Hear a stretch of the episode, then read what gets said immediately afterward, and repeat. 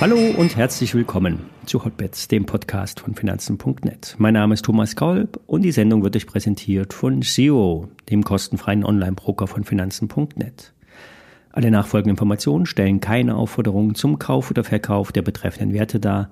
Bei den besprochenen Wertpapieren handelt es sich um sehr volatile Anlagemöglichkeiten mit hohem Risiko. Dies ist wie immer keine Anlageberatung und ihr handelt auf eigenes Risiko.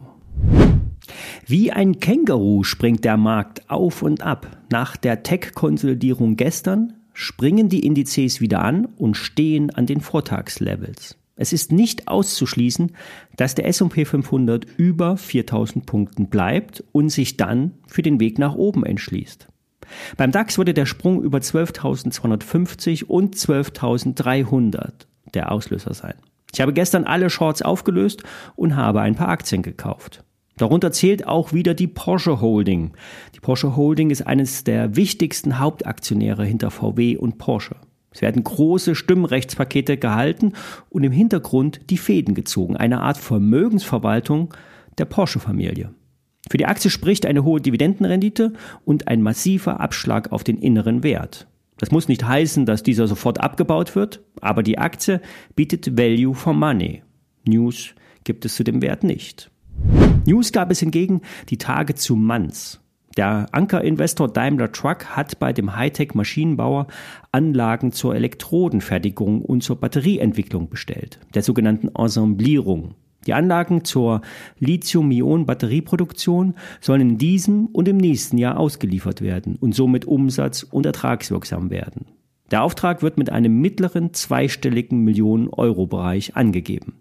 Manz entwickelt Fertigungsstraßen, auf denen so automatisch wie möglich die Zellelemente der Batterien aufgesetzt und zusammengebaut werden können dann. Wie aus der Branche aber seit längerer Zeit auch zu hören ist, überlassen die Autobauer nicht der Zuliefererindustrie die Produktion, sondern sie sind tief in die Wertschöpfungskette involviert. Die deutsche Industrie versucht mit strategischen Partnerschaften einen Wettbewerbsvorteil in, der, in Deutschland zu schaffen, statt die Abhängigkeit von China weiter zu erhöhen. Heute kommen nämlich faktisch alle großen Mengen an Zellen aus China bzw. Asien. Der Maschinenbauer Manz versucht durch Partnerschaften im eigenen Industriesektor, wie mit den äh, Grobwerken oder der Dürr AG, Know-how aufzubauen und sich mit seinem Netzwerk strategisch als führender europäischer Anbieter von Produktionsanlagen zur Herstellung von Lithium-Ionen-Batterien äh, zu etablieren. An der Börse lief es zuletzt für die Aktie nicht besonders gut. Die Firma wird nur noch mit rund 200 Millionen Euro bewertet. Das ist unter dem einfachen Umsatz. 251 Millionen Euro wurden in 2022 erwirtschaftet. Das waren zwar 10 Prozent mehr als im Vorjahr, es wurde jedoch wesentlich mehr Umsatz erwartet. Vor allen Dingen aus dem Batteriesektor. Der Kunde British Volt kämpft nämlich mit der Verzögerung in einem Großprojekt. Für das aktuelle Geschäftsjahr soll der Auftragsbestand in Höhe von 340 Millionen Euro durchaus helfen. Das Unternehmen selbst ist positiv für das laufende Jahr gestimmt. Der Umsatz soll im unteren zweistelligen Prozentbereich steigen. Die Marge soll positiv bleiben, auch wenn eher im mittleren einstelligen Prozentbereich. Morgen werden weitere Details präsentiert. Die Aktie der Aktie sollte es hoffentlich äh, weiterhelfen. Die Marke von 20 Euro hat zuletzt gehalten und stellt eine sehr wichtige Unterstützung dar. Diese darf auf keinen Fall unterschritten werden, da sonst ein Abfall auf 15 Euro einkalkuliert werden muss. Der Bereich um 25 Euro ist ein Widerstand. Wird dieser gebrochen, kann auch die Erholung in der Aktie in die nächste Phase gehen. Noch einmal zurück zum Gesamtmarkt.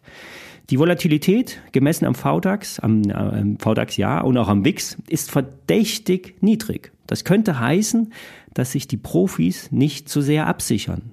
Die gleitenden Durchschnitte bündeln sich auf den unterschiedlichsten Zeitebenen. Das heißt, sie liegen sehr nah beieinander. Das ist ungewöhnlich und löst sich auch in der Regel auf. Und die Indikatoren könnten eindrehen und möglicherweise ein Kaufsignal generieren. Also Vorsicht, es könnte nach oben gehen. Das nächste Update gibt es morgen. Bis dahin, alles Gute.